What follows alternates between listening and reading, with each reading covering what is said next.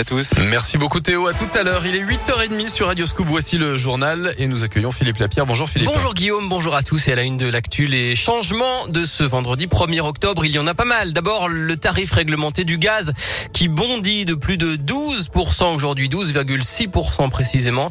Un tarif qui ensuite restera bloqué jusqu'en avril. C'est la promesse de Jean Castex. Hier soir, le Premier ministre a annoncé un bouclier tarifaire pour tenter de limiter l'impact des hausses du prix de l'énergie sur le portefeuille des Français.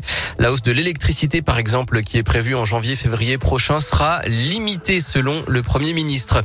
Argent encore dans ces changements du 1er octobre avec une très légère hausse du SMIC de 2%, des APL également et des hausses de salaire pour les aides à domicile et pour 500 000 agents des hôpitaux dans le cadre du Ségur de la santé.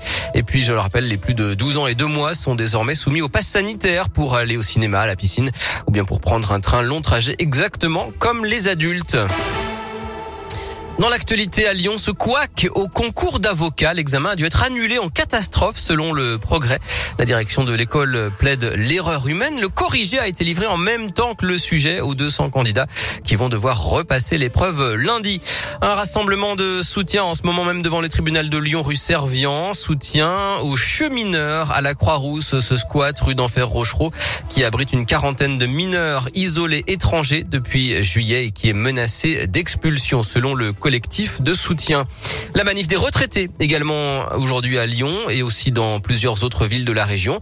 Manifestation pour le pouvoir d'achat notamment et pour réclamer des moyens supplémentaires pour les services publics et pour le système de santé. C'est à 14h à Lyon, place de la Comédie. 27 agents suspendus au Vinatier à Bron pour avoir refusé le vaccin contre le Covid, principalement des aides-soignants et des infirmiers selon le progrès. Une délégation a été reçue par la direction. Et puis euh, une jeune femme légèrement blessée et hospitalisée, deux personnes intoxiquées par la fumée et sept personnes relogées.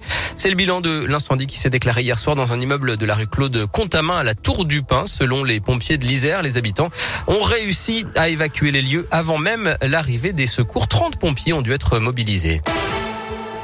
Le sport et le football et l'OL qui prépare parfaitement le derby. Lyon a battu les Danois de Brondby hier soir à Dessine. 3 buts à 0 doublé de Karl Toko et Cambi et un but d'Oussem sur une passe des Cambi encore.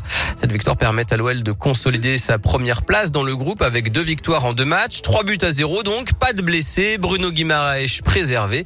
L'OL a engrangé de la confiance avant le derby à Saint-Etienne dimanche soir. Écoutez le défenseur Damien Da Silva. On se dit qu'on est euh, bien parti. On fait un un très bon démarrage. Mais on se dit aussi qu'il reste euh, pas mal de matchs, que rien n'est fait et que cette première place est très importante. On savoure d'abord cette euh, victoire-là. Euh, voilà, c'était une victoire importante en, Coupe d'Europe, donc faut, faut, faut apprendre à savourer les, les victoires.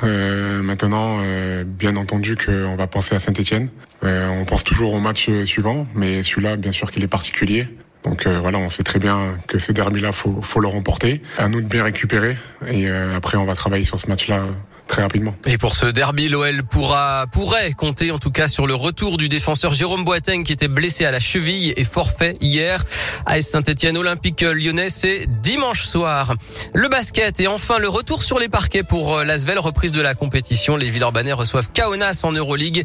Coup d'envoi 20h à l'Astrobal. Objectif affiché par le président du club Tony Parker, faire au moins aussi bien que la saison passée.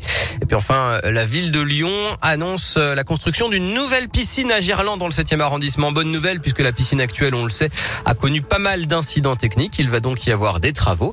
Et pendant le chantier, une piscine éphémère sur le même principe que celle du parc de la Tête d'Or va être installée à l'été 2022.